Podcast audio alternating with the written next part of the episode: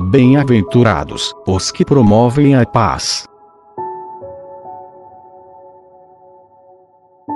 Sermão atribuído a São Pedro Crisólogo.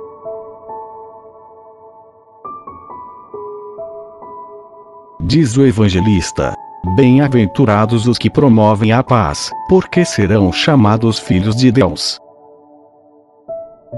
De fato, as virtudes cristas florescem naquele que vive a concórdia da paz cristã.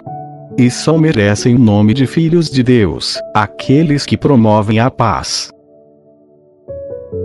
É a paz, caríssimos, que liberta o homem da sua condição de escravo e lhe dá um nome nobre. Que muda a sua condição perante Deus, transformando-o de servo em filho, de escravo em homem livre. A paz entre os irmãos é a realização da vontade de Deus, a alegria de Cristo, a perfeição da santidade, a norma da justiça, a mestra da doutrina, a guarda dos bons costumes e a louvável disciplina em todas as coisas. A paz é a recomendação das nossas orações, o caminho mais fácil e eficaz para as nossas súplicas, a realização perfeita de todos os nossos desejos. A paz é a mãe do amor, o vínculo da concórdia, e o claro indício da pureza de coração, capaz de pedir a Deus tudo o que quer. Pede tudo quanto quer, e recebe tudo o que pede. A paz deve ser garantida pelos mandamentos do Rei, é o que diz Cristo nosso Senhor. Deixo-vos a paz, a minha paz vos dou. O que quer dizer? Deixei-vos em paz, em paz quero vos encontrar. Ao partir deste mundo, ele quis dar aquilo que deseja encontrar em todos quando voltar. É um mandamento do céu conservar esta paz que Cristo nos deu. Uma só palavra resume o que ele desejou na despedida que, ao voltar, encontre o que deixou.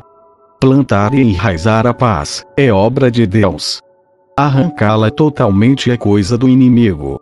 Pois, assim como o amor fraterno vem de Deus, assim o ódio vem do demônio. Então, devemos condenar o ódio, porque está escrito: todo aquele que odeia seu irmão é um homicida. Consequentemente, quem não tem caridade, também não possui a Deus.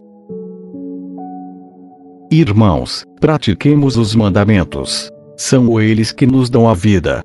Que a nossa fraternidade se mantenha unida pelos laços de uma paz profunda. Que ela se fortaleça, mediante o vínculo salutar do amor recíproco, que cobre uma multidão de pecados.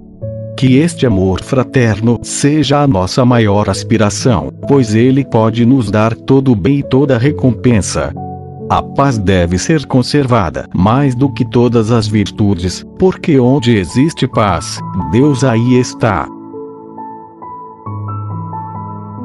Amai a paz, e em tudo encontrareis tranquilidade. Desta maneira, a paz será para nós um prêmio, para vos uma alegria. E a Igreja de Deus, fundada na unidade da paz, se manterá fiel aos ensinamentos de Cristo.